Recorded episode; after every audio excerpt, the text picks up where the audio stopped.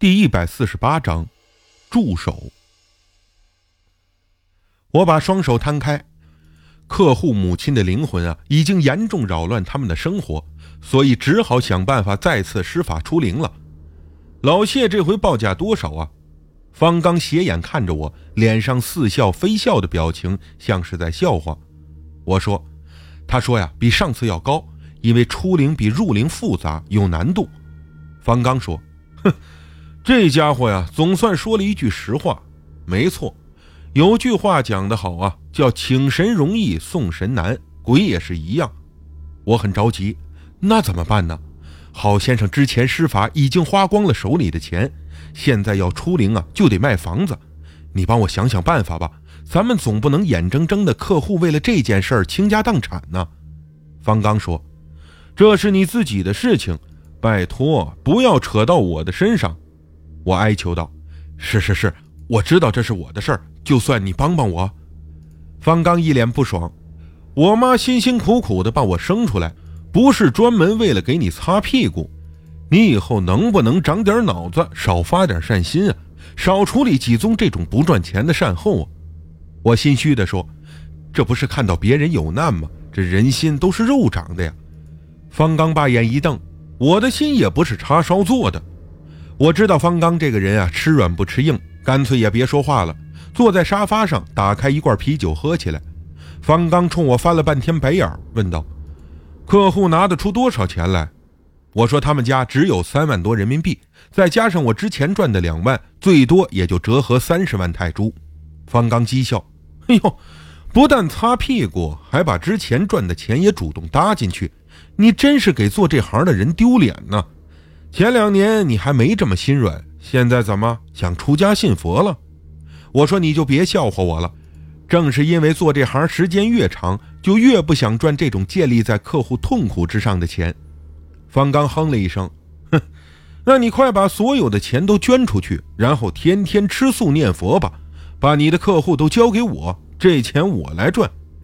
这本是一句玩笑话，可没想到日后真说中了。我让他帮着解决。他摇摇头，你说的那个价钱恐怕很难啊。钱还在其次，主要是那些阿赞师傅都是修行者，喜欢清静，最讨厌抛头露面了。我说我知道，就是想让他帮忙想想办法。方刚拿着电话本翻看了半天，我把脸凑过去，他还躲着，好像是商业机密。最后，方刚操起电话打了两个，大概是在问师傅的徒弟或者助理，最后告诉我。算你小子运气好，有位叫阿算劈石的师傅正要去上海给一个做金融的富豪体内植保命符管，顺便可以去一趟山东，看在和我多年的生意往来上，可以少收一些钱，跟你说的价格差不多。我一听阿赞皮石这个名字，就觉得有些耳熟。方刚说，以前你有个当演员的女客户要求出名的东西，就是这个阿赞皮石给制作的音符。经他这么一说呀，我就想起来了，是那个 Z 小姐。当年我躲在宾馆床底下，看到她那张能扭曲一百八十度的脸，至今还让我记忆犹新。不管怎么说啊，能解决就是好事儿。当即求方刚落实这个情况，又去附近的海鲜餐厅、KTV、夜总会请他喝酒玩了一夜加一整天，这老哥的脸色才缓和过来。我打电话给郝先生的父亲，告诉他实情。他非常感谢我自掏腰包帮他解决困难，说立刻就把所有手头上的现金都取出来，再加上之前攒的十几本大邮票，他也全卖了，用来支付我们几个人来回的机票钱，尽量让我少搭点儿听了这句话呀，我还是挺感动的，毕竟是老人心善。按理说，郝夫人对我的敌意不是没有道理的。换成别人啊，也会认为我不过是个用巫术甚至心理暗示法骗人的神棍。而郝伯却觉得我是好人，这让我觉得这个善后没有白做，至少有人理解。几天后，我和方刚还有那位阿赞劈石师傅与其徒弟乘飞机来到国内，辗转从济南到了曲阜。在出发之前，我就接到了小杨的电话。他一听说我要去山东施法，乐得在电话里直嘟囔：“我也要去，天哥，你必须带上我。”无奈之下，我只好告诉他郝先生的地址，让他自行从浙江赶过去，过时不候。小杨欢天喜地地答应了。方刚问我怎么回事，我把情况一说，他又把眼睛瞪得比牛还大。这什么闲散人员都能旁观吗？你事先有没有经过我的同意啊？我说，其实我不想带上他，可他人不错，又特别热情，而且经常无条件的给我联系生意。你也从他身上得到过很多实惠，只是我没告诉过你而已。他想给我当助手，以后国内的事业也许还离不开他的帮忙呢。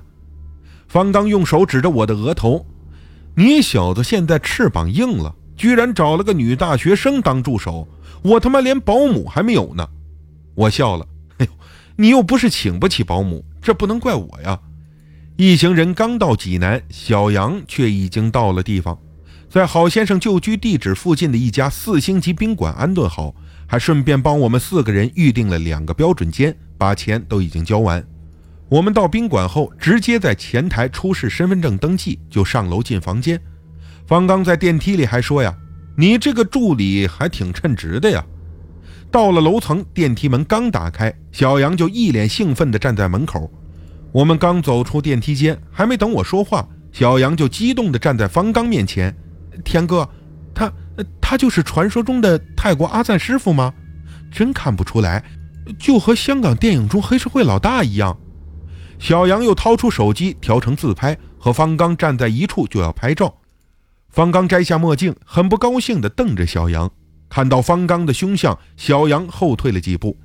我连忙走上去拉开他，低声说：“他不是阿赞师傅，旁边那个面无表情、长发的瘦男人才是。”小杨恍悟，连声说：“哎呀，搞错了，搞错了！”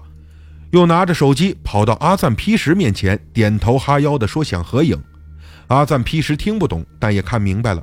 这些法师在泰国都有很多拥趸，用现在的话形容就是粉丝，经常和客户合影，已经习惯了，所以也没法拒绝，顺利的就让小杨拍了好几张照片。之后，他带我走向房间的路上，还一直嘟囔着：“真是的。”摆什么架子呀？人家泰国师傅也没像你那么凶巴巴的，有什么了不起啊？